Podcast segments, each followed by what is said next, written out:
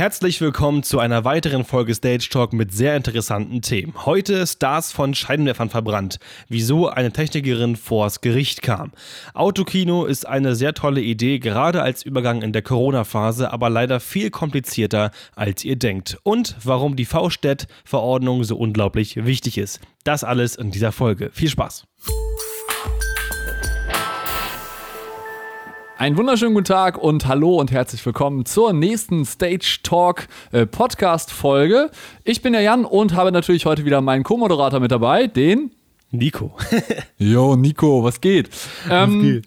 Wir haben heute wieder mal einen Gast eingeladen und äh, da gehen wir mal in den Süden. Äh, der Kollege äh, wohnt zwischen äh, Freiburg und Karlsruhe im wunderschönen Hausach. Wahrscheinlich kennt das keiner von euch, deswegen habe ich gerade mal gesagt Freiburg und Karlsruhe. ähm, der Stefan Schmieder, äh, vielleicht kennen der ein oder andere von euch schon aus unseren Messevideos äh, oder auch vom damaligen Steinecke Street Team, wer sich noch erinnern kann.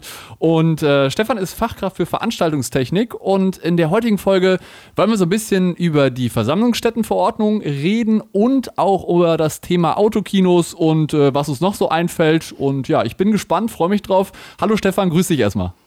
Ja, guten Tag in die Runde. Also kurz muss ich dich mal noch äh, berichtigen. Also ich war tatsächlich nie im Steinige Street Team. Oh, okay. Ich tatsächlich, aber ich war ja mal äh, der, einer von, von euren Pro-Checkern mit euch. Ja, Hab letztens auch wieder dieses Vorstellungsvideo mal in die Finger bekommen, damals.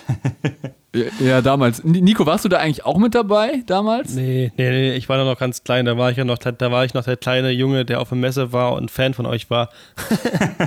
ah ja, stimmt, da warst du der Fanboy, ne? Da warst du noch nicht, genau. da warst du noch nicht, da bist du noch hinterhergelaufen, ne? Das kann man übrigens in unserer Folge hören, zurück in die Zukunft. Da ist das sehr gut beschrieben. Die war sehr cool, also ich habe mich köstlich amüsiert.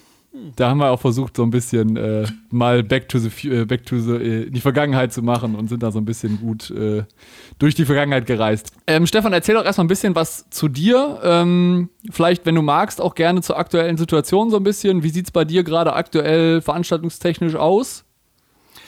Ja, also, hast schon gesagt, mein Name ist Stefan. Ich bin tatsächlich Fachkraft für Veranstaltungstechnik und da bin ich auch ziemlich stolz drauf, muss ich sagen, weil ähm, ich habe das nicht von Anfang an gelernt. Ich bin da so reingerutscht, äh, wie viele in unserer Branche, denke ich mal.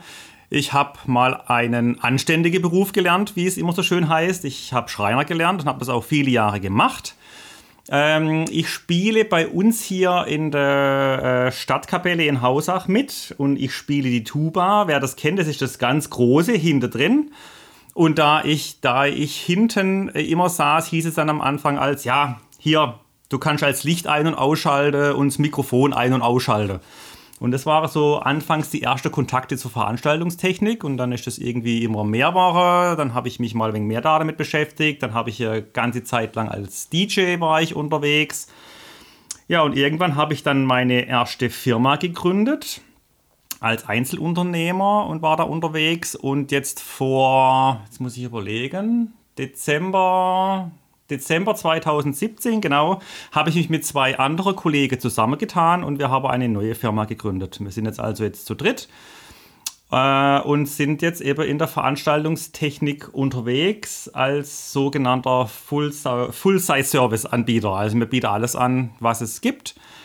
Ähm, solange es sich im Rahmen hält, führen wir auch alles selber durch. Wenn es aber spezieller wird und größer wird, holen wir uns eben äh, befreundete Firmen dazu, die dann spezialisiert sind auf äh, gewisse Sachen. Und ja, es läuft. Es lief, muss ich ja sagen. Es lief jetzt bis Anfang des Jahres eigentlich nicht schlecht. Äh, die Auftragsbücher für dieses Jahr waren eigentlich auch schon sehr gut, gut gefüllt. Viel war auch schon von der Planung sehr weit fortgeschritten und dann kam halt der große Knall und uns ist alles weggebrochen. Doof. Äh, allerdings muss ich jetzt für uns sagen, ähm, wir haben es jetzt tatsächlich jetzt nicht so panisch genommen wie ähm, viele andere. Wenn man sich so in der einschlägigen Facebook-Gruppe umschaut, also was da zum Teil geschrieben wird und wie da äh, so in die Welt hinaus posaunt wird, da frage ich mich manchmal, Leute, was, was geht eigentlich? Also ähm, ja, ich denke mal, das kann jeder lesen. Es muss jeder für sich selber entscheiden, wie er hier diese Welt momentan sieht. Mir sehe es auf jeden Fall positiv. Ähm, mir arbeite weiter, mir arbeite weiter mit unseren Kunden zusammen. Auch wenn es jetzt da mal jetzt kein Geld gibt, es sind halt Gespräche und äh, wie soll es weitergehen, was machen wir danach. Es haben sich jetzt tatsächlich daraus jetzt auch schon wieder einige Aufträge generiert für dieses Jahr. Ähm, Echt? Bei mir ist nächstes Jahr tatsächlich. Ja, also es sind äh, gut, das eine ist jetzt der ein oder andere äh, Stream, der tatsächlich dann aber auch recht gut bezahlt wird, weil es von ähm, größere äh, Institutionen gemacht wird, also nicht irgendeine Band, was sagt, mir möchte jetzt hier ähm, auf eigene Faust Livestream machen, sondern äh, es ist einmal eben ein, ein, Museum, die eigentlich dieses Jahr ein kleines Konzert, was heißt ein kleines Konzert, sie machen jedes Jahr ein, ein Open Air mit, mit einer örtlichen Band, das können sie dieses Jahr nicht machen. Und jetzt haben sie gesagt, wir wollen unsere Kunden das aber trotzdem bieten.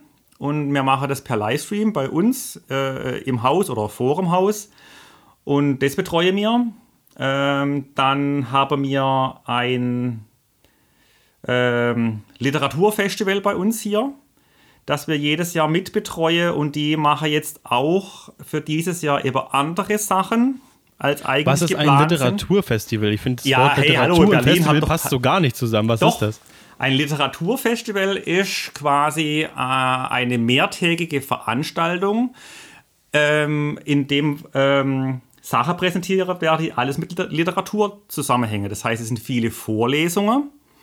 Wir machen zum Beispiel auch viel äh, Workshops in Schule und Kindergärten dann bei uns. Ich kann ja sagen, wie das Ding heißt. Das Ding heißt äh, der Hausacher Leselenz. Das Teil Geiler Name. Das, das Klingt echt süß, ja. Ja, das gibt es seit über 25 Jahren schon hier in Hausach. Hat ganz klein angefangen und ähm, das ist inzwischen, also in der Literaturwelt, ist das ein, ein bekanntes, äh, eine bekannte Veranstaltung. Wir haben, da gibt es auch einen Leselenzpreis. Das ist ein Jugendbuchpreis, der seit jetzt, glaube ich, im dritten Jahr dieses Jahr verliehen wird. Es gibt äh, Stipendien, die vergeben werden im Leselenzbereich. Also das ist eigentlich ein recht großes Ding. Äh, viel Lesungen und sonstiges ist halt viel Sprachbeschallung äh, und so weiter, aber ähm, der Hauptteil erstreckt sich über zehn Tage, äh, wo an jedem Tag Veranstaltungen sind hier bei uns. In verschiedenen ja, das, Locations. Das, das, das glaube ich auch. Also das ist schon ein recht großer Teil und der Veranstalter möchte das halt nicht ganz absagen, sondern halt in einer anderen Form. Ich kann jetzt leider nicht so ganz genau sagen, oder ich darf nicht ganz genau sagen, wie es alles ablaufen wird, weil es eben noch offiziell in der Vorbereitung ist und noch nichts Offizielles draußen ist, aber wir werden da tatsächlich jetzt dann auch nochmal ein bisschen Geld verdienen. Ja, ja, das hört sich auf jeden Fall sehr, sehr vielversprechend an und äh, ich glaube, da gibt es äh, sehr viele, also man merkt halt auch ganz gut, wie, wie du die Situation halt nimmst. Ne? Also viele Leute, ja. vielleicht der ein oder andere draußen sagt gerade, oh Gott, ist nur am Meckern, am Jammern, wie schlimm alles ist. Äh, klar, es ist natürlich alles schlimm, aber ich glaube, dass du da vielleicht doch ganz anders reingehst vom Mindset und dich selber fragst, okay, was kann ich daraus lernen, wie kann ich positiv an diese Sache rangehen und was kann ich da halt rausziehen, um das bestmögliche Ergebnis noch zu erzielen und wie du es ja auch gerade schon richtig sagst, die, äh, die Kundenbindung aufrechtzuerhalten und zu sagen, okay, äh, wir versuchen da irgendwelche anderen Alternativen zu finden. Und äh, da werden wir später in dieser Folge auch nochmal auf das Thema äh, Autokino kommen. Da bist du ja auch ganz äh, groß mit dabei genau. schon. Ähm, und zuerst, ähm, bevor wir jetzt zu diesem Thema Autokino kommen, würde ich von dir auch ganz gerne nochmal wissen. Du hast ja gesagt, du hast deine Fachkraftausbildung gemacht. Ähm, wir haben gerade schon im Vorgespräch festgestellt, dass du da schon die neue Ausbildung gemacht hast, die Nico noch nicht gemacht hat, oder? Also ähm, es ist ja, es war so, dass ich 2017 ähm, praktisch mich angemeldet habe für den sogenannten, ähm, für die externe Prüfung, so heißt es. Es gibt ja in Deutschland die Möglichkeit für alle Ausbildungsberufe auch eine, so, eine externe Prüfung abzulegen. Das bedeutet, du musst dann nicht ähm, den normalen äh, Lehrablauf einhalten mit dreieinhalb Jahre ähm, äh, Schule und, und halt ähm, im Betrieb lernen, sondern wenn du, ich glaube, es 1,5-fache warst, an, von der Lehrzeit schon in dem Beruf oder in einem sehr verwandten Berufszweig tätig bist, kannst du dich eben für die ganz normale Abschlussprüfung für den, in meinem Fall eben die Fachkraft für Veranstaltungstechnik anmelden und da die Prüfung ablegen. Äh, ein, also ein Vorbereitungskurs oder Lehrgang ist nicht zwingend notwendig, aber es wird natürlich geraten, dass man das macht. Und ich bin auch froh, dass ich das gemacht habe. Ähm, also das war bei uns, ich habe es in Bade-Bade bei der Eventagentur gemacht. Das ist schon nicht weit weg von uns. Und das Ganze ging äh, sechs Wochen lang, war in, äh, jetzt muss ich überlegen, August, September, Oktober, November, in vier Blöcke aufgeteilt, immer zwischen ähm, ein und zwei Wochen. Äh, am Stück Schule quasi und zwischendrin Luft, was für uns Berufstätige natürlich klasse ist, weil du zwischendurch nochmal arbeiten gehen kannst und nicht sechs Wochen am Stück dann wirklich hier auf, auf Kohle verzichten musst. Das haben die ganz gut gelöst. Äh, und da wird aber halt in diesen sechs Wochen die Theorie von dreieinhalb Jahre Lehre halt in den Kopf reingehämmert. Das ist natürlich dann halt auch sehr komprimiert, aber ähm, mir war eben auch die erste, die nach dem jetzt gültigen Lehr- und Prüfungsverordnung unterrichtet und geprüft wurde. Und der Hauptunterschied ist, dass dieses ganze Kaufmännische und so weiter eigentlich fast komplett wegfallen ist. Weil sie gesagt war toll, haben, in dem Fach, wo ich wirklich, ich sag's am beschissensten war, was man ja. ganze Endnote ein bisschen runtergedrückt hat. Und das wurde jetzt gekillt oder was? Das kann man nicht Ja, das, ist, das, das hätte einfach damit zu tun, dass sie gesagt haben, sie wollen eigentlich nicht, dass die, die Fachkräfte ähm, eigene Betriebe aufbauen, sondern die sollen einfach ins, ins Angestellteverhältnis oder so gehen. Und die Meister, die Meister sollen äh, die Betriebe aufmachen. Das ist Aha. so der Hintergrund an dem ganzen Ding. Würde aber nicht ähm, funktionieren. Kannst du komplett nee, vergessen. Natürlich nicht. nicht. natürlich nicht. Aber sie versuchen es halt eben in die Richtung zu kriegen, wie halt früher mit der Meisterpflicht im Handwerk, das sowas zu machen. Ich verstehe auch ein bisschen, wo es herkommt. Ich meine, klar, unsere Branche ist mittlerweile schon so, dass viele sich selbstständig machen wollen, weil es auch einfach für die meisten attraktiver ist und es dementsprechend Firmen wie Sand am Meer gibt. Aber ja. das wirst du niemals anhand der Ausbildung verhindern können. Wir haben aber auch sogar zu äh, diesem Thema auch nochmal eine sehr ausführliche Folge gemacht. Folge 6 ist das übrigens. Äh, Aus- und Weiterbildung zur Fachkraft. Und da haben wir auch nochmal alle Details aufgeklärt, wie, das Ganze abläuft. Aber dennoch ähm, ist das der einzige Unterschied zur neuen Prüfung, zur neuen Ausbildung, dass das Fach, äh, dass das äh, Kaufmännische ein bisschen gestrichen wurde oder gibt es noch mehr Unterschiede? Weißt du das? Ja, äh, der andere Unterschied ist eben, dass diese Zusatzqualifikation, die SQQ2 Elektrofachkraft für Veranstaltungstechnik, ist dann jetzt schon in der Ausbildung mit enthalten. Was aber auch bedeutet, dass fast 50 Prozent, das sind glaube ich genau 42 oder 43 Prozent deines Unterrichts ist Elektrotechnik. Und zwar sehr, sehr, sehr in die Tiefe. Sehr in die Tiefe. Also mir hatte, ähm, ich selber habe ja als Schreiner auch schon eine Elektrozusatzqualifikation gemacht. Da heißt es Elektrofachkraft für festgelegte Tätigkeiten. Mein, mein Vater ist Elektroinstallateur Meister und habe da auch schon immer viel mitgekriegt. Das heißt, ich bin da auch schon mit einem recht hohen Grundwissen eigentlich reingestartet. Aber es ist halt brutal. Es ist halt echt brutal, was du da lernen musst. Mir hatte auch sogar einen dabei, der hat ähm, Luftfahrttechnik studiert gehabt, angefangen.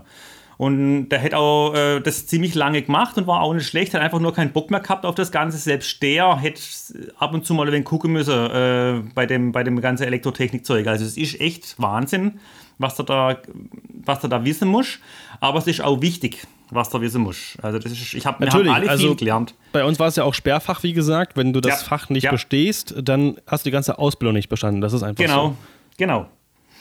Ein großer Teil ist dann noch Statik. Das ist auch ein ganz, ganz großer Teil. Und jeder, ich, also jeder, der irgendwas macht in der Veranstaltungstechnik, dem rate ich, beschäftigt euch mal mit Statik. Ich weiß noch genau, am ersten Tag haben wir äh, einfach mal grob gerechnet, wie viel ähm, Punktlast ist auf so einem normalen Ground Support, wenn nur die Traverse steht. Wie viel Punktlast haben wir eigentlich auf einem Fuß? Und ich weiß noch genau, dass wir uns alle am Ende angeguckt haben und sagen, was kann doch gar nicht sein. Es ist ja wahnsinnig, was da für Kräfte auf das ganze Ding wirken. Und dann hat, ja, so zwei, hat man richtig. 200 Kilo, ne? Bei so einem ganz gewöhnlichen ja. 5x5 ungefähr, also pro, pro ja. Steher 200 Kilo schon mal, ja. Genau. Und dann hat sich, in jedem Gesicht hat man gesehen, dass jeder sich überlegt hat, was er so eigentlich so die letzten Jahre so alles gemacht hat und gemerkt hat, ach du Scheiße. Hm. Gott sei Dank ist da nichts passiert. Ja, ja und also, da hilft auch nicht mehr der Spruch, das machen wir schon immer so, ist noch nie nee, was passiert, weil bei nee, nee. 1001 Mal, dann kracht es halt, ne? Genau. Und natürlich auch Thema Windlast und so weiter, wenn man das mal so anfängt auszurechnen. Oder Schnee auf dem, auf dem hm. Bühnendach. Was ja, bei ja, uns, was bei uns natürlich, wir sind ja natürlich, äh, die, Deutschland ist ja in verschiedene äh, Schneegebiete aufgeteilt, was die Statik angeht. Und wir hier im Süden sind natürlich höchste Schneelast. Also bei mir müssen immer mit, wir müssen hier immer mit höchster äh, Schneelast rechnen bei der Statik. Mhm, ist aber auch deutlich ja. sinnvoll, auf jeden Fall. Ja, absolut, ist, absolut. Und übrigens also, auch mal so als Quick-Tipp tatsächlich, weil es ist mir letztens passiert, da wollte ich Lautsprecher in einer Reithalle hängen, also auch nur ähm, temporär für zwei Wochen für ein großes Reitturnier. Ist ja jetzt leider weggebrochen durch Corona, haha. Und ähm, da hat mir der, der Kerl auch gesagt, von wegen, wieso kannst du das denn jetzt einfach da oben reinhängen, ohne dass du jetzt groß rechnest? Ich so, na ganz einfach. Ich habe an vier Punkten hänge ich meine Boxen da oben rein, also ein Quadrat aus Traversen und dementsprechend an vier Punkten mit Motoren angehangen. Und ich hatte halt ähm, pro Punkt 80 Kilo. Das ist jetzt echt nicht viel für so eine Halle. Und er meinte, womit rechtfertigst Motor? Inklusive Motor, ja, 160er Motor, Gut. ganz kleine. ja, ja, vergessen nämlich Motor. viele. Das vergessen, beim, beim, das vergessen nämlich viele beim, beim Berechnen von dem Ganzen. Da ist ja, der Motor und, ja auch Und schon inklusive Anzugsmoment sogar. Ja. Und ähm, 80 Kilo pro Punkt und dann sagt er, womit rechtfertigst du das, dass du es da oben reinhängen kannst? Ganz einfach, wir haben gerade Sommer und im Winter liegen da oben pro Quadratmeter, keine Ahnung, 200 Kilo äh, Schneelast und dementsprechend kann ich das ganz, äh, ganz einfach rechtfertigen damit, wir haben keinen Schnee, das, das Dach hält das aus, fertig aus. Genau, das ist auch korrekt so. Ja, also grundsätzlich zum, zum Hauptthema, wir waren ja gerade schon dabei, was darf man, was darf man nicht. Und da wollen wir heute so ein bisschen über die Versammlungsstättenverordnung sprechen. Ähm, aber vorweg erstmal, ähm, nach welchem Gesetz müssen wir uns denn eigentlich bei unserer täglichen Arbeit oder bei der Arbeit des Veranstaltungstechnikers eigentlich immer richten, Stefan? Ja, also eben äh, unser Dozent hat da das ganz toll gemacht, äh, wo es eben ums Thema äh, Versammlungsstätteverordnung ging. Der hat uns gefragt, äh, welches Gesetz ist für uns eigentlich erstmal steht ganz oben und ist das Wichtigste, nach dem wir uns richten müssen. Da kann man von allen Seiten hier äh, Baurecht und äh, einer sagt Strafgesetzbuch und und und. Aber es ist tatsächlich das Grundgesetz. Genau, das Grundgesetz, der Artikel 1 kennt jeder.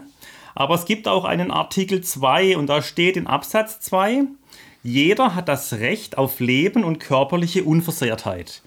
Das bedeutet einfach, äh, vereinfacht ausgedrückt, jeder hat das Recht, dass ihm nichts passiert. Sei es äh, geistig oder körperlich. Und nach dem müssen wir uns richten. Wir müssen unsere äh, Aufbau oder alles, was wir tun, äh, was wir veranstalten, müssen wir immer im Hinterkopf behalten. Wir müssen Sorge dafür tragen, dass niemandem was passiert. Und das ist im Grundgesetz ver äh, verankert und nach dem müssten wir uns quasi richten. Da möchte ich kurz was einwerfen. Und zwar, ja. ähm, erstmal finde ich schon mal die, die, diese Worte vom Dozenten sehr, sehr cool, weil das schon mal alles sehr, sehr vereinheitlicht und auf, auf den Punkt bringt. Und was mir auch mal einer sagte, ist, ähm, am Ende ist es so, auch wenn du den Meister machst, natürlich ganz grob angerissen, diese Aussage gerade, am Ende ist es so, du lernst eigentlich nur eine absolut korrekte Gefährdungsbeurteilung zu machen. Denn viele sagen, also ich wurde auch schon mal richtig in der Gruppe angeblafft, du hast eine Lampe hingehangen, da ist kein Safety dran. Habe ich gesagt, ja, Meister, das ist ein Geländer, was 40 Zentimeter hoch ist und Lampe hängt da unten dran. Was soll passieren? Der auf den Fuß fallen mit einer 500 Gramm Kanne? Ich glaube wohl nicht. Da passiert einfach gar nichts. Also wenn man auch Du kannst auch mal sozusagen bei solchen Sachen auch mal ein Safety weglassen. Es ist einfach so, wenn es 40 Zentimeter hoch hängt, ähm, irgendwo ist es auch einfach ein gesunder Menschenverstand. Ja. Und es, heißt, es heißt ja auch offiziell Lasten über Personen. Und was genau, auch richtig. viele gar nicht wissen, es heißt ja nicht, es muss ein Safety dran sein, sondern es muss eine zweite nicht brennbare, nicht brennbare Sicherung, Sicherung ja. da sein. Das heißt, wenn du zwei Häge, also an der alten, an alten Flutrampe zum Beispiel, da sind zwei Häge dran. Jeder Hake kann die Lampe alleine halten. Sind zwei Stück dran, du hast zwei unabhängige Befestigungen, kannst du theoretisch das Safety weglassen. Genau, du kannst ja auch zum Beispiel eine Parkkanne, die an der Sechserbar hängt, sobald du eine selbstsichernde Mutter ranmachst, weil es geht ja mhm. auch darum, ob es werkzeuglos zu lösen ist.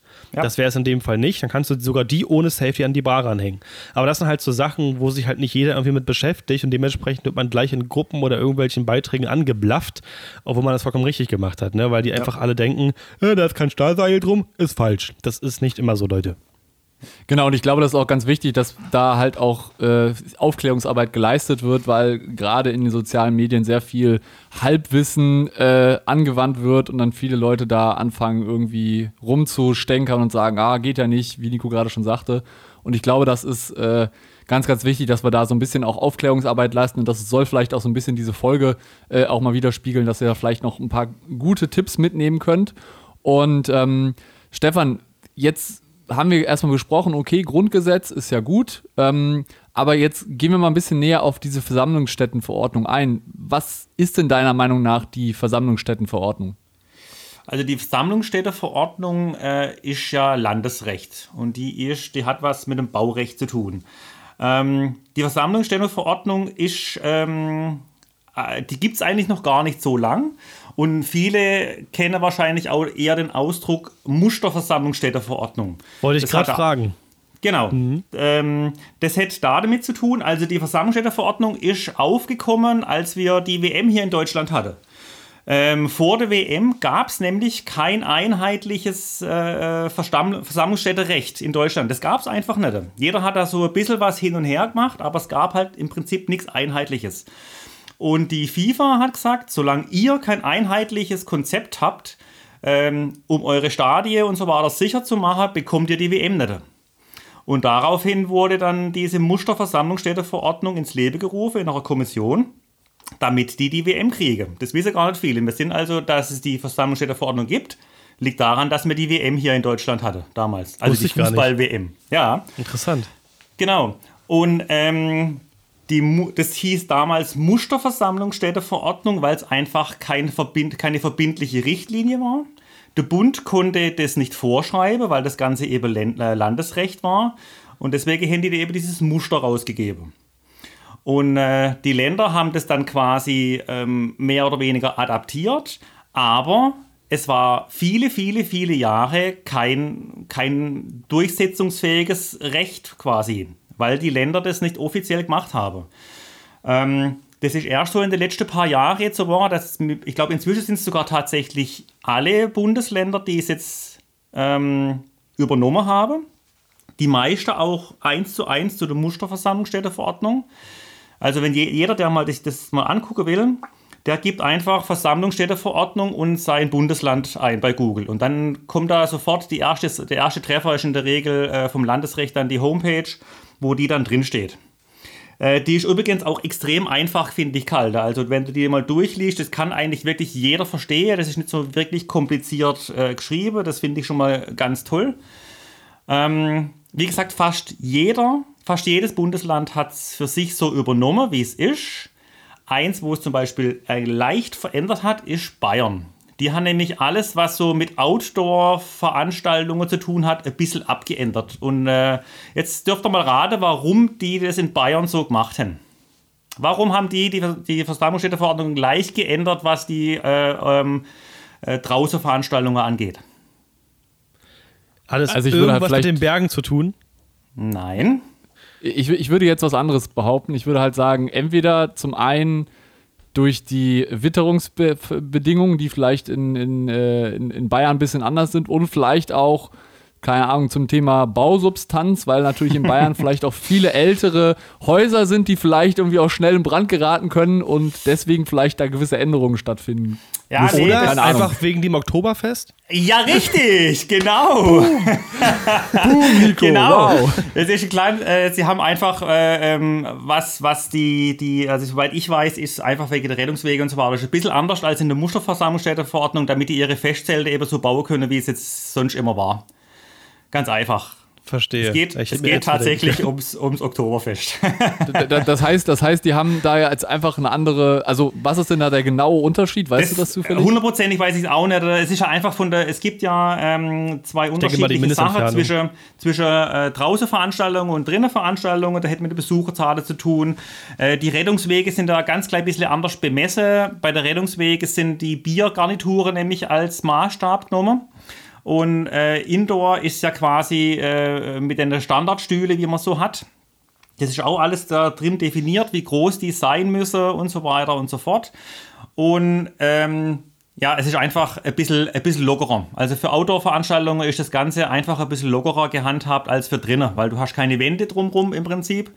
Ähm, du kannst schneller in alle Richtungen abhauen, äh, wenn irgendwas ist. Und deswegen ist für Außenbereich das wesentlich locker auch eben was, das, wann die überhaupt greift, die Versammlungsstätteverordnung. Da gibt es ja auch äh, äh, Vorschriften, ab wie viel Besucherzahl diese Versammlungsstätteverordnung überhaupt greift. Ne? Also verbindlich ja, genau. greift. Mhm.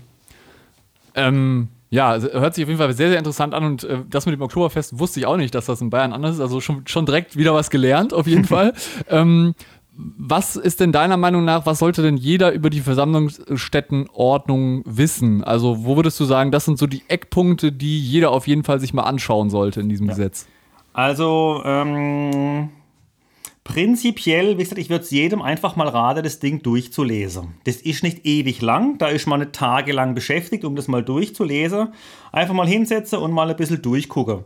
Ähm, wer sich da dafür interessiert, dem macht es, glaube ich, im Endeffekt noch sogar Spaß. Also wirklich, dieses, dieser Unterricht in der Verstand Versammlungsstätteverordnung, das war eins von meinen Lieblingsfächern dann in der Schule. Ich hätte nie gedacht, dass sowas hier ich geil finde, aber ich fand es hochinteressant und ich habe mich da auch echt gern damit beschäftigt. Also das Wichtigste finde ich eigentlich sind natürlich die Rettungswege, äh, die eingehalten werden müssen und natürlich auch sollte. Da gibt es auch gewisse Berechnungsgrundlage, auch was die Notausgänge angeht. Also prinzipiell gilt, ein Notausgang muss Minimum 1,20 Meter breit sein. Dann müssen Notausgänge auf dem kürzesten Weg nach draußen äh, führen. Ähm, und dann gibt es auch noch Berechnungsgrundlage, wie viele äh, Notausgänge vorhanden sein müssen. Das wird quasi nach ähm, Besucherzahl oder beziehungsweise nach ähm, im Raum mögliche Besucherzahl. Also nicht das, was real im Raum drin ist, sondern was der Raum maximal fassen kann. Nachdem wird es äh, berechnet. Es geht eben ab 200 Besucher äh, im, im Raum geht's los. Ab dann greift die Versammlungsstätteverordnung. Ich denke mal, ich denke mal, wie gesagt, das ist ja auch immer sehr, sehr abhängig. Ähm, das kann ja auch jedes, jeder in seinem Bundesland dann selber ergoogeln. Ähm, ich glaube, wir brauchen jetzt auch nicht ganz genau auf die Zahlen eingehen. Wichtig ist halt ganz einfach, dass man ähm, je nach Besucherzahl eine bestimmte Gesamtbreite von Notausgängen vorhanden sein muss. Das ist halt wichtig. Bei Sachen, man sieht immer wieder ab und zu bei Theater oder Schulmusik oder sonst irgendwas, dass dann tatsächlich mal ein Notausgang äh, versperrt ist das kann auch rechtens sein. Dementsprechend muss halt die Personenzahl im Raum reduziert werden. Und was ganz wichtig ist, was auch viele verschlampen, die, die, die Notausgangsbezeichnung muss auf jeden Fall abgedeckt werden. Genau, das wollte ich gerade eben sagen. Das darf aber auch nicht ah, okay. mehr als Notausgang erkennbar sein, dann das Ganze.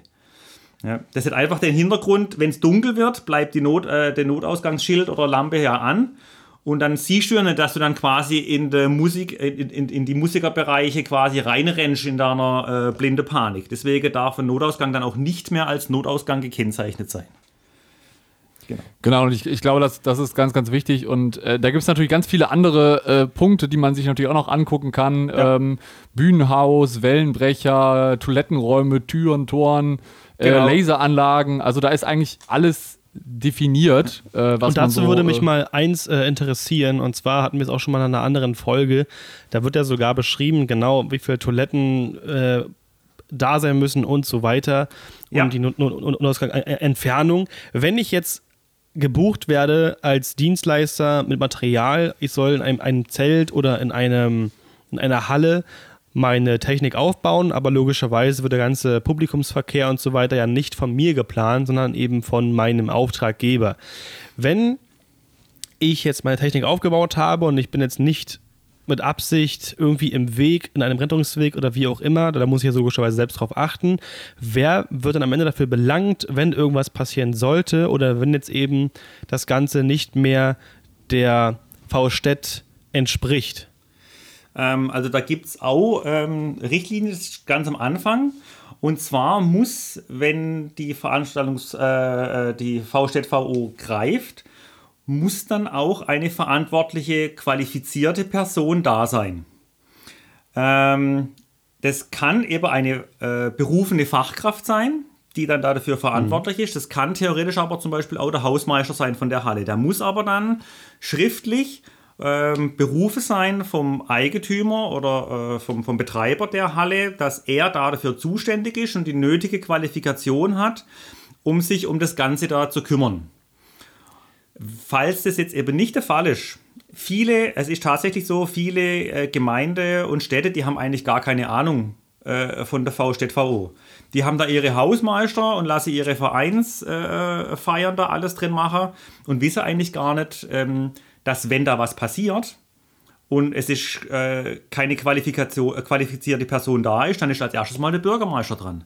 Der geht dann ja. quasi in den Knast, weil äh, in der Halle irgendwas passiert ist, weil irgendwas mit den Notausgängen oder sonst irgendwas nicht in Ordnung war. Das wissen Krass. viele gar nicht. Dann. Ja. Kann ich denn ähm, als Fachkraft dafür, dafür ja. belangt werden, wenn, wenn ich jetzt nicht die deklarierte Person bin, also wenn ich praktisch wirklich nur der Auftraggeber, äh, äh Auftrag, Auftragnehmer bin, ich baue ja. meine Technik dahin und betreibe alles und ähm, mir wird gesagt, ich kann mich in dem Bereich aufbauen und die Schüler stehen bereit oder werden eben vom Personal da aufgebaut. Du kannst theoretisch dafür belangt werden und das wird der, der, Staatsanwalt dann auch machen. Du bist eine qualifizierte Person, du weißt, worauf du achten musst, du hast die Ausbildung da dafür und ähm, wenn es irgendwas grob Gravierendes ist, dann sowieso, dann sagt er, du musst ja wissen, ähm, dass ja, das so falsch war. Und es ist, es ist für dich, äh, es ist deine Aufgabe zu verhindern, dass den Menschen nichts passiert. Ähm, genau, gut, also ich, ich weise ja auch meine Kunden darauf hin, aber wenn ich die darauf hingewiesen habe und der Kunde sagt von wegen, ja, ist jetzt, äh, ist jetzt mir egal oder was, dann habe ich, hab ich damit meine Pflicht schon erfüllt und habe ihm gesagt, pass auf, du musst ja. das so machen. Schwierig, schwierig, ganz, ganz du, schwierig. Du musst es belegen können. Du musst es ja. belegen können. Meiner Meinung nach musst du, musst du dann quasi schriftlich ihn darüber informieren. Er muss das unterschreiben, dass du hinterher am Ende sagen kannst: guck mal hier, hier ist das Schreiben, da hat mir der Kunde bestätigt, dass er nach äh, gegebenen Verordnungen handelt. Und dann, meiner Meinung nach, kannst du dadurch natürlich dann auch dir die, ich sag mal, die Last oder die, die Annahme quasi rausnehmen, dass das dann nicht mehr deine Schuld ist. Ja, ganz so einfach ist leider nicht. Es gibt okay. im, im, äh, im Strafrecht äh, oder halt im Recht die Formulierung fahrlässig und grob fahrlässig. Und äh, das kann eben sein, dass wenn du quasi jetzt irgendwas festgestellt hast, da zwar äh, den Veranstalter darauf hingewiesen hast und dir noch auch eine äh, Unterschreibe hast lassen, dass du da aus der Verantwortung äh, rausgenommen wirst, dann kann der Staatsanwalt trotzdem sagen, es war trotzdem fahrlässig oder sogar grob fahrlässig, diese Veranstaltung unter diese Voraussetzungen zuzulassen. Mhm. Und da ja, kannst stimmt. du dich eigentlich nur davor schützen, indem du sagst, okay, und wenn der Voraussetzung mache ich es nicht. Ich baue jetzt wieder ja. ab und gehe nach Hause. Das macht keiner. Das ist in der gängigen Praxis, macht das kein Mensch, ja. Aber wenn rechtlich gesehen, müsst du hingehen und sagen, okay, ich baue jetzt meine Sache ab und ich bleibe nicht hier und führe diese Veranstaltung durch unter diese Voraussetzungen. Ja. Also das Recht ist eine ganz, ganz komische Sache. Ich kann mal ein kleines Beispiel nennen, das habe ich auch mal in einem, in einem Lehrgang mitbekommen. Das war auf einem großen Fernsehevent der obligatorische rote Teppich draußen, wo die ganzen Stars sich fotografieren lassen. Die waren mit ähm, große 5 kW Scheinwerfer ausgeleuchtet. Und die ganz großen 5 kWs brauchen alle einen UV-Filter vor der Lampe. Weil äh, die sind dann nicht weit genug weg bei so einer Veranstaltung und dann gibt es tatsächlich. Äh, Dazu äh, habe ich eine schöne Anekdote. Genau zu der Story. Ja, da gibt es jedenfalls dann äh, äh, Sonnenbrand. Du kannst Sonnenbrand kriegen von deinen Scheinwerfern, von deinen Scheißdinger da. Und die haben tatsächlich das vergessen, ähm, die, die, da reinzumachen. Und dann haben halt eben einige Leute ähm, Verbrennungen ersten Grades, was ja ein Sonnenbrand ist, erlitten. Und dann ist die verantwortliche Meisterin für Veranstaltungstechnik dafür vor Gericht gestellt worden, wegen Körperverletzung die hätte die Filter, die hätte die Lampe gar nicht aufgebaut und auch die Filter auch nicht äh, äh, vergessen. Das haben ihre Untergebenen quasi gemacht. Aber sie war für diesen Bereich verantwortlich und hätte das kontrollieren müssen, dass diese Filter da drin sind. Und die ist dann tatsächlich angeklagt worden. Wo ich es gehört habe, da war das, das, das Verfahren noch eben am Laufe. Ich weiß nicht, was rausgekommen ist, aber sie ist wegen äh, wegen Körperverletzung, ähm, Fahrlässigkeit ist die vor Gericht gekommen und musste sich da verantworten.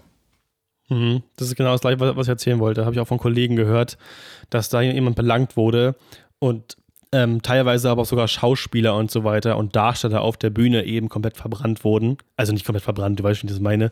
Eben auch ja, Verbrennung ersten Grades hatten. Ja, und das ist halt schon echt krass, ne? Und natürlich ähm, tatsächlich das klingt vielleicht ziemlich hart jetzt, aber ich als Richter hätte auf jeden Fall auch die als schuldig befunden, weil es gibt ja nicht, auch nicht umsonst auf jeder Großbaustelle Gewerkeleiter, die eben den ihre Helfer, teilweise sind sie auch wirklich nur Helfer und Techniker eben anleiten müssen und ja. eben auch alles kontrollieren müssen. Die müssen wissen, weil sie es auch mit, mit geplant haben, was sind überhaupt für Lampen da vor Ort.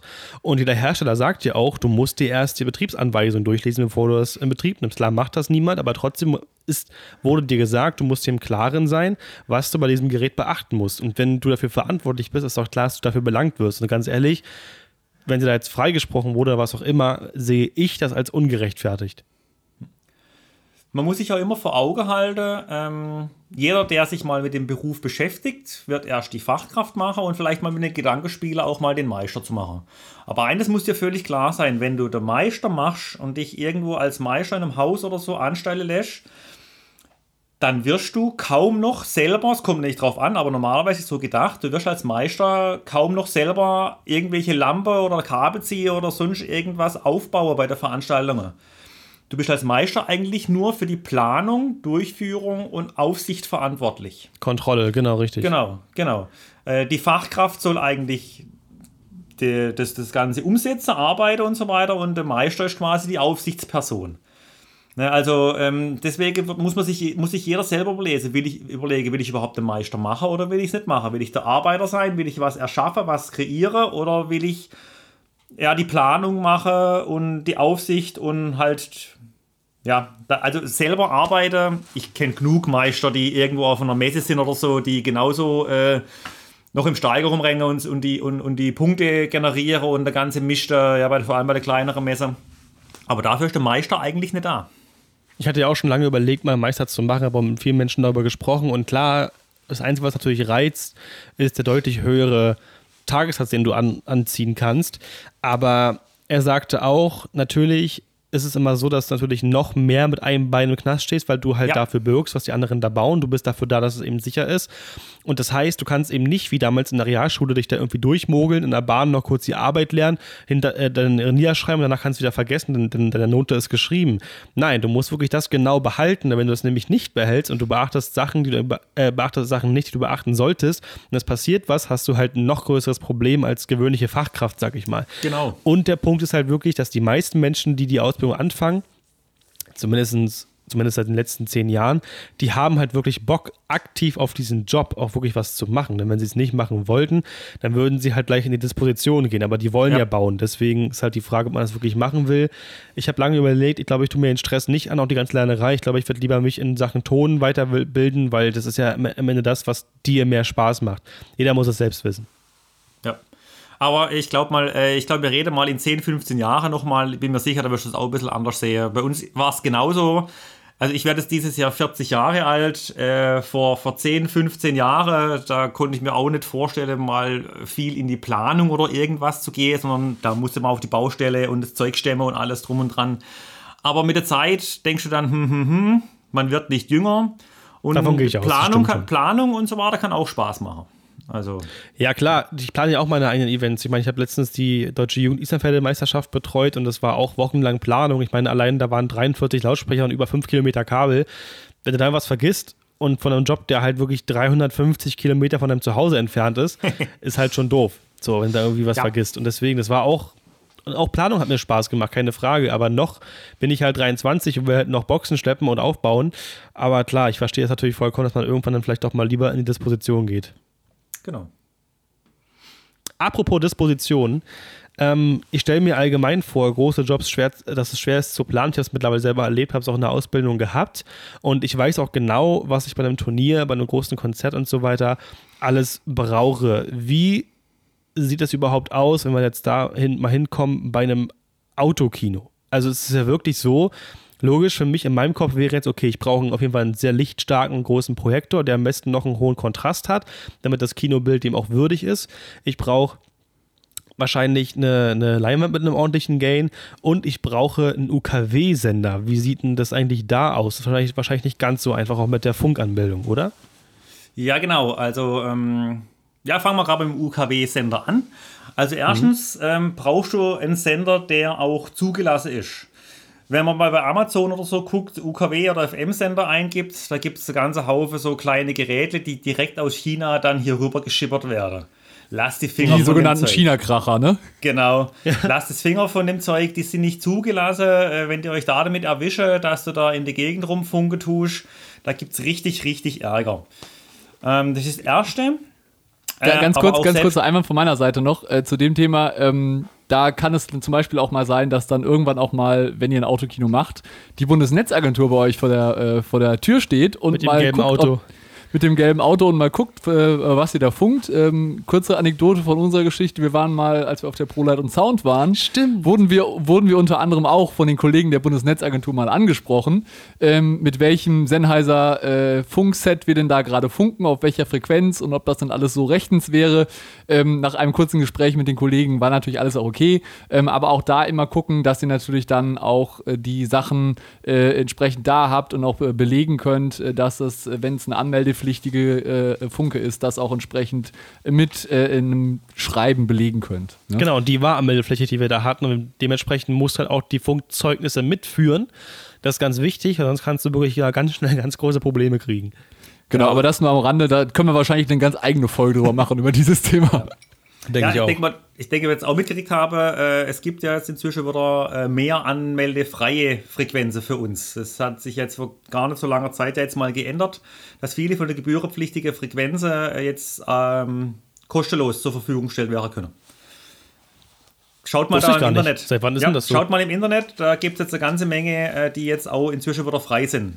Ja, das, da das habe ich jetzt auch gesehen. Eben, ja. Ich denke mal, die haben einfach gemerkt, äh, die funke halt einfach rum und äh, meldest sowieso nicht an, komm, dann tun wir den, den Frequenzbereich jetzt halt einfach sperren und geben dann raus für die, für die Eventbranche und somit ist die Sache erledigt. Die, wo euch bezahlt habe, die kotze jetzt natürlich, aber alle anderen freuen sich.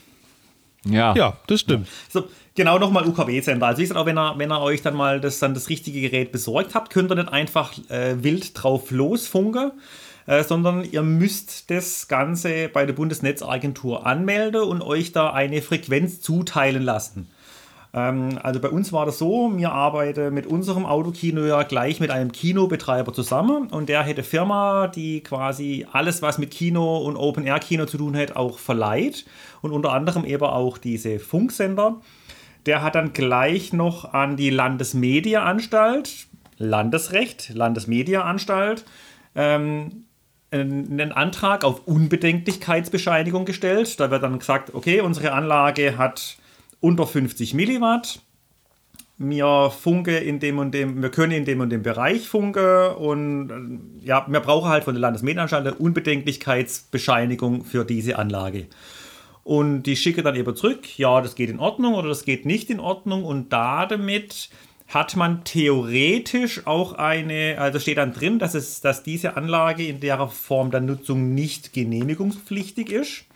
Das heißt, man ist schon wieder so halb auf der, auf der, äh, auf der sicheren Seite. Aber wenn man ganz sicher gehen will, tut man eben einen Antrag auf Zuteilung einer UKW-Frequenz. Ich habe nämlich gerade einen Antrag hier extra mal noch vor mir liegen, damit ich das auch richtig sage. Äh, tut man dann eben ausfüllen. Da kreuzt man dann an, ob Rundfunk, Veranstaltungsrundfunk oder was anderes gibt der Zeitraum an, wo man machen möchte, ähm, wer verantwortlich ist und und und. Das ist so ein mehrseitiger Antrag, wo man ausfüllt, wo aber auch nochmal die Anlage beschrieben wird und so weiter und so fort. Und dann schickt man das Was ab. kostet sowas?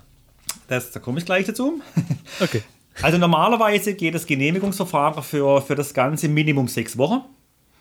Ähm, in der momentanen Zeit haben sie tatsächlich ein beschleunigtes Verfahren. Zu uns hieß es, es wird zwei Wochen gehen, aber mir hatte dann tatsächlich nach acht Tagen dann schon unsere Frequenzzuteilung. Also es ging tatsächlich sehr schnell bei denen. Also man muss auch sagen, als Amt, auch ein Amt kann tatsächlich mal schnell arbeiten und deswegen auch hier mal Danke noch an die Bundesnetzagentur für eure schnelle Arbeit momentan. Das Ganze kostet ähm, Jahresbeitrag, also wenn, wenn man die kennt, so für ein Jahr bucht, etwa ähm, um die 500 Euro für das Ganze. Mhm. Ja, und dann hat man aber, wie gesagt, eine eigene Frequenz, die man nutzen darf, aber nur auf die Koordinate, die du beantragt hast. Das heißt, du kannst nicht hingehen, dir eine Frequenz zuteilen lassen und mit einem Autokino oder sonstige dann quasi deutschlandweit herumreisen und alles Mögliche machen, sondern du musst für jeden Standort eine neue Frequenz beantragen.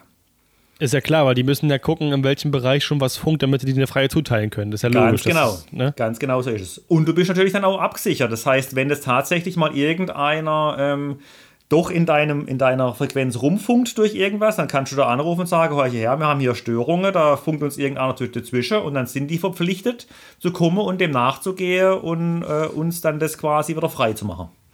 Also, ja, Ist genau. aber auch richtig. Ich meine, der, der zahlt, der möchte ja auch wenigstens die Frequenzen auch bedenkenlos ja. nutzen können. Das wäre echt kacke, genau. wenn du gerade wirklich eine große Vorführung hast und irgendein anderer Hobbyist oder so quatscht in die, in die Autos rein.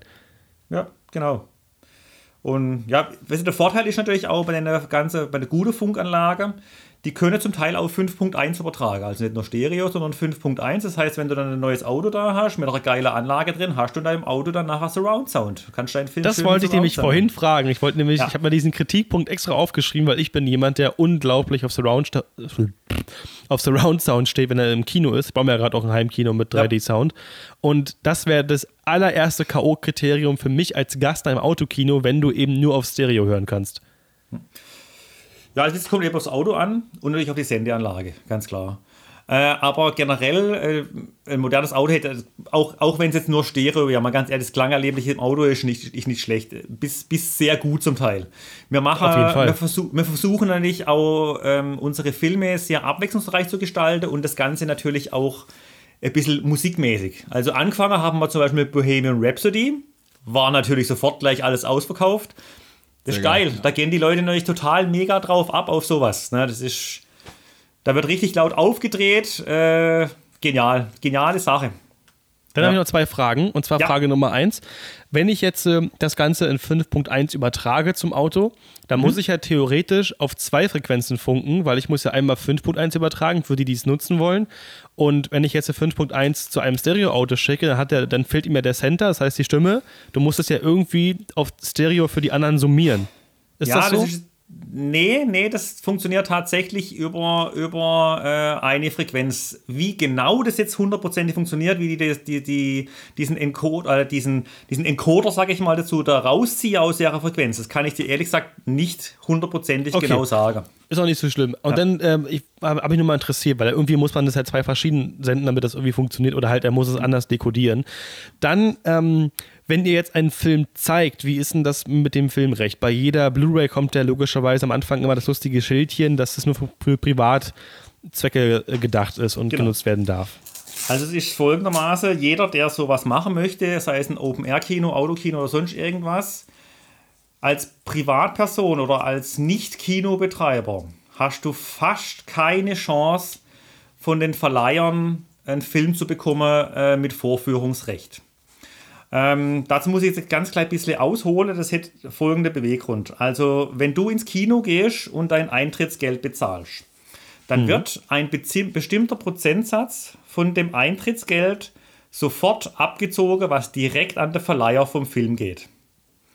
Also das heißt, die, ähm, die Kinos zahlen nicht irgendwie einen fixen Betrag oder irgendwas, dass sie ihre Filme zeigen dürfen, sondern das wird nach verkauften Tickets äh, abgerechnet.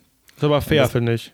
Ja, das, das kann aber zum Teil auch schon 40 oder 50 Prozent vom, von deinem Ticketpreis sein, was oh, direkt an den Verleiher geht. Ja, aber guck mal, äh, so, so äh, Regisseure wie Christopher Nolan, die freuen sich darüber. Hm, genau. Äh, und so kommen nämlich die ganzen Filme auf immer ihre, ihre Millionen Umsätze mit der, mit der, mit der Filme. Äh, und es ist auch nicht so, dass du als Kino einfach hingehst, hin zum Verleiher sehen kannst, so, ich hätte gern den und den Film. So ist es nicht. Du äh, musst Vorgabe erfüllen. Äh, es gibt zum Beispiel Filme, wenn du als kleines Kilo mit ein oder zwei Säler versuchst, die zu kriegen, hast du keine Chance. Weil die sagen, der Film muss äh, Minimum zwei bis oder fünf oder sechs Mal in der Woche laufen. Und wenn mhm. du ein Kino hast mit nur ein oder zwei Säle, dann kannst du eine äh, gewisse Zeit lang nur ein oder maximal zwei Filme laufen lassen. Weil Vorsch äh, die Vorgabe sind, der Film muss so und so oft laufen in der Woche, sonst kriegst du erst gar nicht. Ja, das ist also ein ganz fies. schwieriges Thema. Und deswegen, also, ja, es ist ganz schwierig. Also, wenn ihr jetzt nächstes Mal ins Kino geht und denkt, oh Mann, das Ganze ist aber ganz schön teuer, dann müsst ihr immer im, im Hinterkopf haben, das Kino verdient im Endeffekt noch am wenigsten. Genauso wie mit dem Tanken.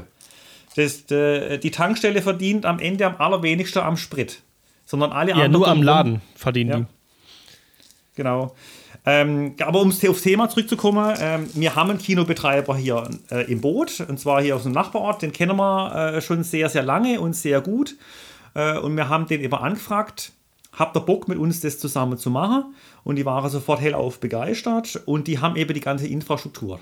Das bedeutet, die haben ähm, einen Betreiber, der ihnen das Ticketing macht und äh, die Homepage betreut und über die rechnet die Verleiher direkt ab. Das bedeutet, ähm, die Tickets wären gebucht online, wäre mhm. da bezahlt und äh, der Betreiber von der Homepage übermittelt die Zahlen dann gleich direkt an der jeweilige äh, äh Vermieter, äh, Verleiher von der, von der Filme und schicke dann auch dementsprechend gleich das Geld rüber. Und der Rest kommt dann eben zum Kinobetreiber. Das heißt, es wird alles automatisiert gemacht. Und dann sagen die Verleiher dann auch, alles klar, wir wissen, dass es korrekt läuft, äh, wir wissen, dass alles auch gut abgerechnet wird, da funktioniert es.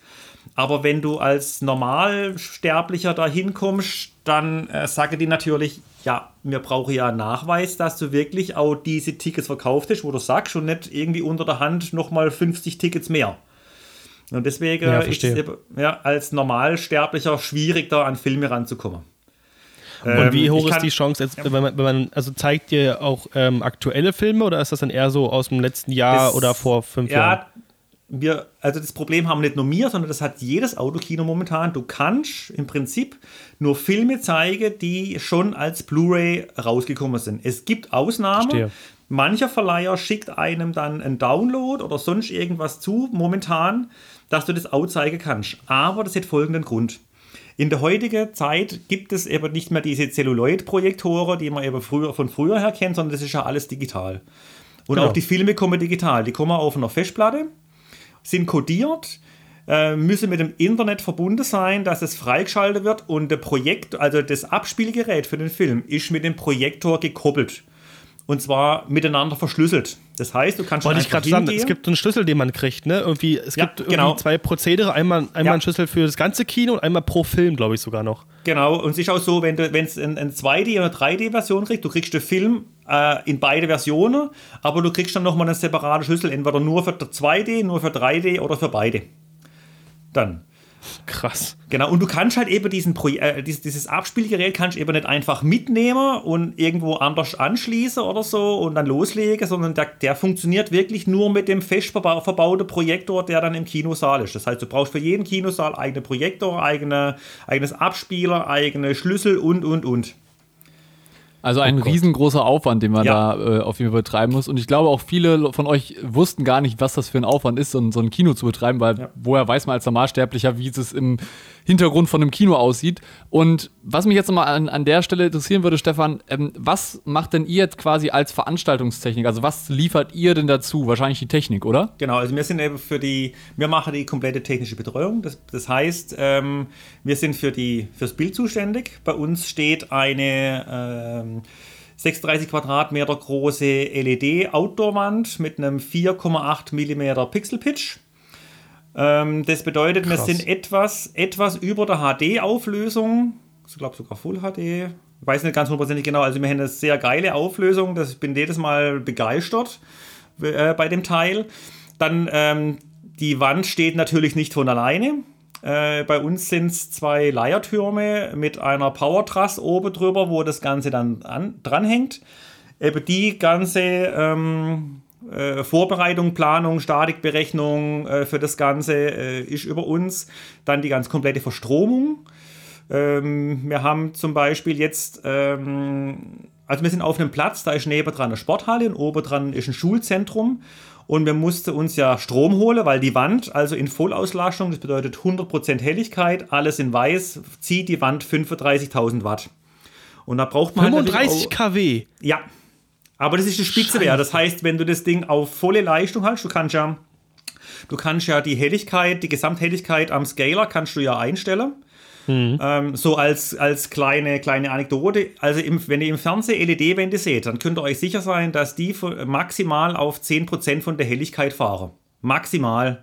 Weil alles, was drüber ist, da kommen die Kameras nachher nicht mehr klar und machen vom Weißabgleich her einfach nur noch Spirenzchen. Also die Wände in der, in der TV-Sendung sind alle maximal bei 10% Helligkeit, was sie eigentlich können.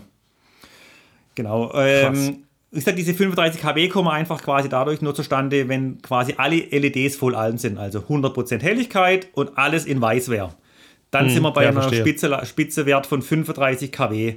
Aber Im Normalbetrieb kommt das natürlich sehr selten vor, ne? aber man muss natürlich das trotzdem rechnen, weil es kann ja vorkommen, also musst du mit dem Strom rechnen. Und wir haben eben den Strom von einer Schule oben geholt und das ist halt ein Leitungsweg von 150 Meter da hoch.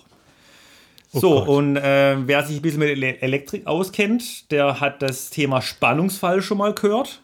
Oder Spannungsabfall. 3%. Genau. Das heißt, umso länger deine Leitung wird, umso weniger Spannung kommt am Ende von der Leitung an.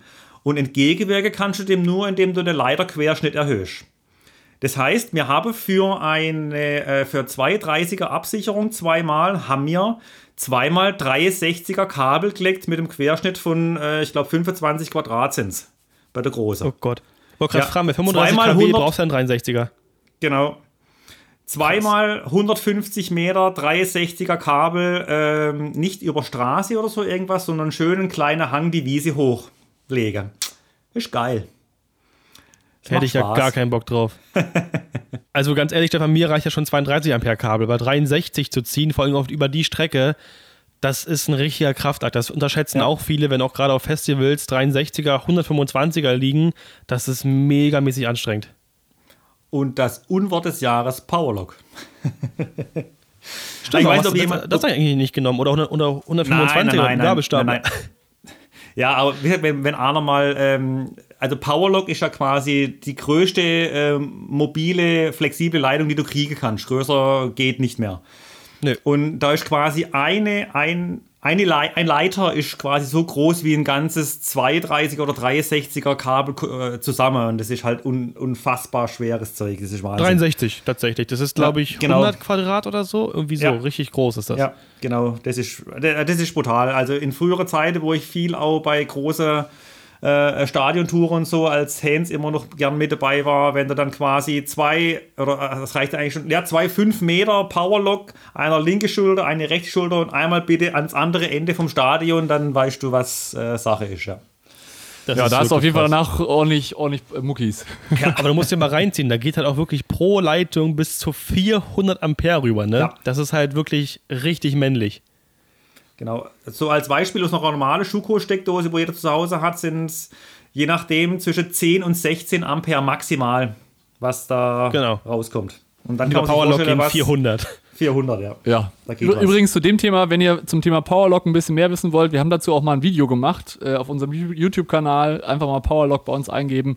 Ähm, beziehungsweise ich kann euch das mal unten in den Show Notes noch verlinken, ähm, wo wir auch mal so ein bisschen zum Thema Strom sprechen, was es da für Unterschiede gibt, wie die, äh, wie die Pole aufgebaut sind und sowas. Das ist, glaube ich, auch noch sehr anschaulich zu sehen. Ähm, ja, ähm, wir haben ja jetzt schon äh, viel erfahren. Auch dieses Thema, Thema mit den Autos, Kinos ist auch sehr, sehr spannend, wie ich finde. Und vielleicht noch für dich, Stefan, jetzt nochmal so, so zum Ende der Folge nochmal die Frage, wie siehst du denn deiner Meinung nach so ein bisschen die, die Zukunft der ganzen Branche an? Die Zukunft der Branche, das ist eine gute Frage. Äh, oder, oder die Zukunft für dich. Ja, also, wie würdest du sagen, okay, ja. wie, wie sieht es bei dir aus? Was würdest du prognostizieren? Natürlich ist es sehr, sehr schwierig, ich weiß. Ähm, aber was würdest du, würdest du sagen, okay, das ist jetzt so ein bisschen, dahin könnte es gehen und ähm, auch zum Thema Lockerung, vielleicht ist da noch irgendwas, wo du sagst, ja, wie kann es da weitergehen für uns als also, Veranstaltungstechnik? Ich bin ja prinzipiell eigentlich ein sehr positiver Mensch und ich gucke eigentlich auch immer positiv äh, vom Prinzip her in die Zukunft. Ähm, also ich glaube nicht, dass es dieses Jahr und auch nicht gleich bis Anfang Mitte nächsten Jahres äh, wirklich große Veranstaltungen geben wird. Vor allem keine Konzerte, wie, äh, wo keine Abstandsregelungen wirklich eingehalten werden können das, mag, das betrifft im Prinzip alle Open Airs und alle nicht, nicht bestuhlte äh, Veranstaltungen. Alles, was so bestuhlt ist, könnte ich mir vorstellen, dass Anfang nächstes Jahres wieder in größere, wobei größer, schwierig ist halt, äh, wenn du das bestuhlt machst, brauchst du halt riesige Locations, um auch eine größere Anzahl an Personen reinzubekommen. Ja, also das ist ein ganz schwieriges Thema, aber ich fürchte, bis Mitte nächsten Jahres wird dann nicht wirklich viel gehen. So kleinere Sachen ähm, werden bestimmt so langsam mal hochkommen. Da kann vielleicht sogar schon was. Ähm, Herbst, Winter diesen Jahres vielleicht schon kommen.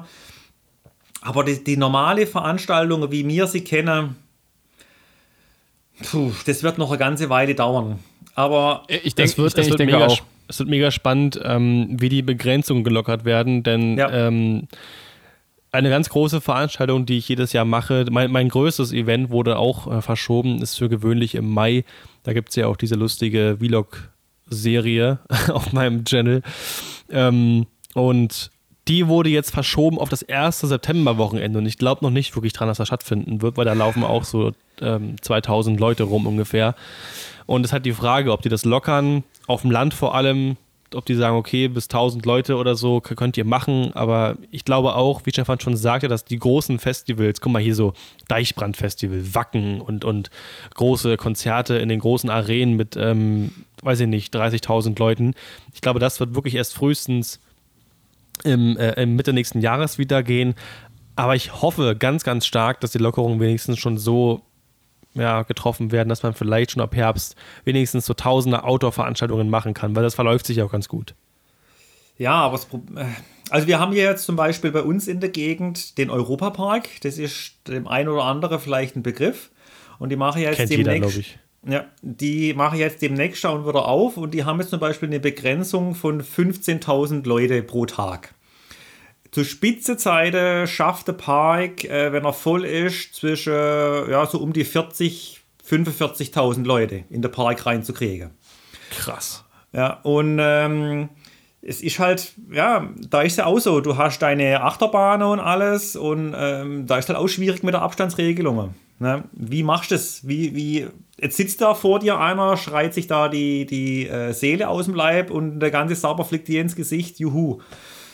Ja, der, ich bin gespannt, du kannst es nicht machen. kontrollieren, du kannst es auch nicht verhindern, ja. das ist unmöglich.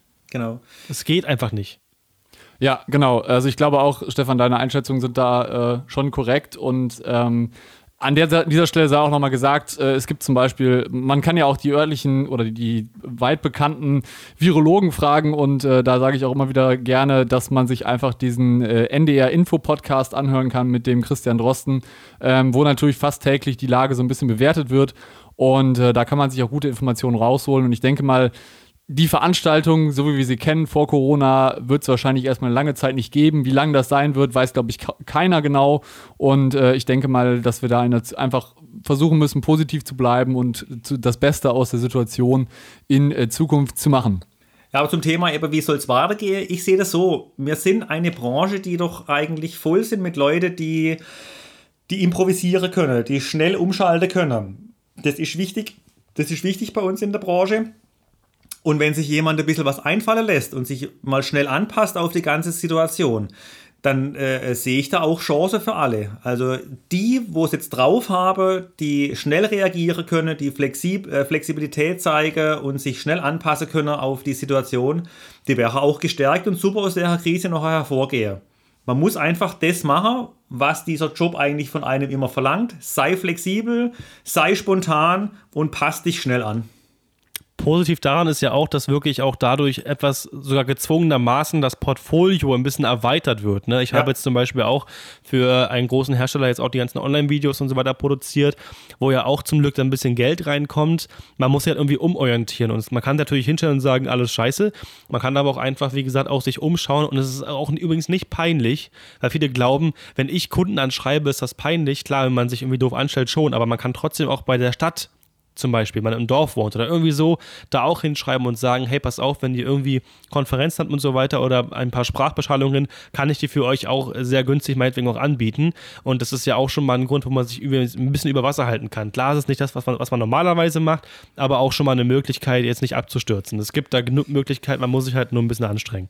Ja, zum, zum Thema ähm, sorry, dass ich da kurz reingrätsch, zum Thema günstig anbieten, möchte ich aber kurz noch was sagen. Also wir sollten eigentlich wirklich die Chance nutzen und versuchen jetzt mal aus dieser Preisdumpingsspirale hier rauszukommen. Das, das war nicht, was ich sagen wollte. Ja. Ich wollte auf keinen Fall Richtung Preisdumping. Ich habe auch schon mehrfach in meinen Videos damals erwähnt, dass ich Preisdumping unglaublich ich sag's wie es ist, scheiße finde, weil der ganze ja. Markt komplett platt gemacht wird. Ich meine damit nur, dass man das so in die Mail reinschreiben soll, um die ein bisschen ja, zu locken. Das war auf keinen Fall so gemeint, dass man jetzt das wirklich günstiger macht, sich unter Wert verkauft. Das bin ich nie ein Freund von, mich auch nie ein Freund von sein. Wollte ich kurz mal klargestellt haben. Ja, nein, das, das war, wie gesagt, aber wie gesagt, wir müssen halt einfach versuchen, man, man muss immer bedenken, wie gesagt, auch wieder Thema Veranstalt, äh, Veranstaltungsstätteverordnung. Wir haben einen unglaublich verantwortungsvollen Beruf der ist, der ist mit viele, viele Gefahren verbunden. Nicht nur für uns, sondern eben auch für, für unser Publikum wenn du in der, im, im VW-Werk stehst, an der Maschine und deine Autos zusammenschraubst, äh, wenn du da einen kleinen Fehler machst, dann ist halt das Auto kaputt oder sonst irgendwas. Äh, oder du klemmst dir vielleicht noch selber den Finger ein, aber das war's dann im Großen und Ganzen schon.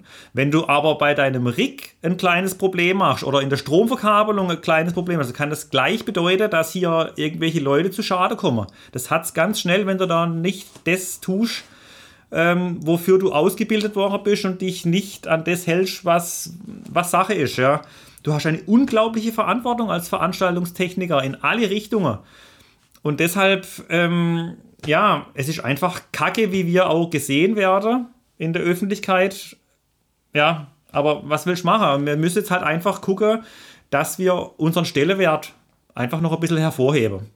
Wir sind sage, ein junger Beruf, wir haben große Verantwortung und viele haben das genau. Problem, sich unter Wert zu verkaufen. Und ich finde es auch übrigens überhaupt nicht schön, wenn irgendwelche, ich sage mit Absicht jetzt mal Hands, die da ganz grobes Halbwissen haben, sich unter Wert an, also anbieten und da, manche Kunden gucken halt wirklich nur auf den Preis. Das ist halt auch irgendwie auch normal, wenn die irgendwas kaufen, guckt ja auch, wo das Gerät am günstigsten herkriegt. Ja.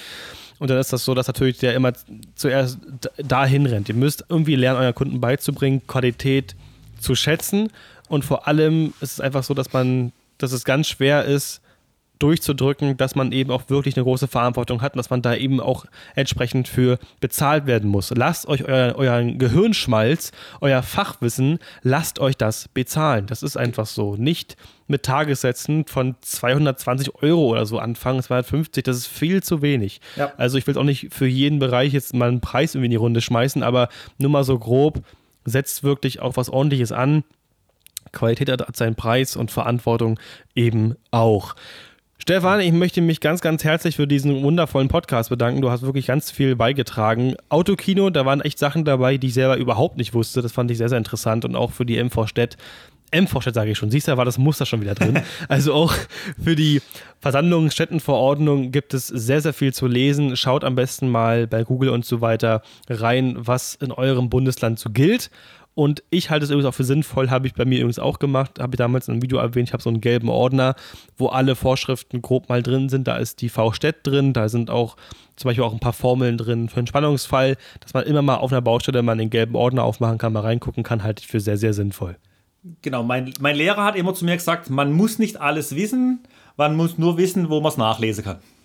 Genau, wenn du es halt gleich auf dem Job bei hast, ist das sowieso sinnvoll. Ja. Dann mir liegt der gelbe Orden auch immer in meinem Auto, weil mit dem bin ich logischerweise immer auf dem Job ähm, da. Ja, was für ein toller Satz. naja, trotzdem, äh, vielen Dank für deine Zeit, Stefan, hat mich sehr gefreut. Und vielleicht möchte Jan auch nochmal ein Abschlusswort sagen, weiß ich nicht. G genau, nochmal ganz am Ende. Äh, Stefan, wo kann man, wenn man jetzt mit dir in Kontakt treten möchte, unter welcher Firma kann man dich finden und wo kann man dich äh, auf den diversen Plattformen äh, finden äh, online? Ja, also unsere Firma heißt Eventcon Veranstaltungstechnik, das Con mit K. Und wir sind eben Vertreter auf Instagram, äh, Facebook. Ähm, Homepage ist momentan noch offline. Wir sind gerade am Neuaufbauen mit allem. Wir nutzen natürlich jetzt auch die Zeit, um uns da ein bisschen neuer aufzustellen. Ähm, aber wenn ihr mal eine Mail schreiben wollt, dann schreibt doch einfach an s.schmieder, Schmieder nur mit i, at eventcon.de. Kann man mir einfach auch mal eine E-Mail schreiben, wenn noch irgendwas ist oder so. Das ist meine direkte Mail. Und ähm, ja, genau, da finden wir uns. Wunderbar. Vielen, vielen Dank, äh, Stefan. Und an dieser Stelle von uns auch noch, falls ihr äh, auch irgendwelches Feedback an uns habt, wenn ihr vielleicht irgendwelche Sachen noch hinzufügen wollt zu dieser Folge oder irgendwelche anderes Feedback uns geben wollt oder vielleicht auch Fragen habt oder Themen, wo ihr sagt, hey, könnt ihr mal dazu eine Podcast-Folge machen, einfach äh, podcast at stage223.com eine E-Mail hinschicken oder auf den diversen Social-Media-Plattformen, sei es Facebook, Instagram und Co., wo ihr uns auch natürlich jederzeit erreichen könnt. Und da freuen wir uns natürlich auf euer ja, Feedback. Nico und Stefan, vielen Dank für eure Zeit und äh, ich freue mich äh, auf die nächste Folge und sage Tschüss, bis dann. Ciao und danke.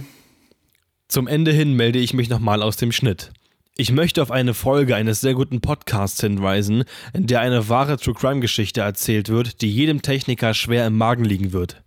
Mehrere Menschen sind in Deutschland auf einem Event ums Leben gekommen. Alles, was man falsch machen kann, wurde falsch gemacht und genau aus solchen Gründen ist die V-Städt-Verordnung so extrem wichtig. Es ist die 42. Folge Mordlos mit dem Titel Druck und das Los. Vielen Dank fürs Zuhören und bis zum nächsten Mal.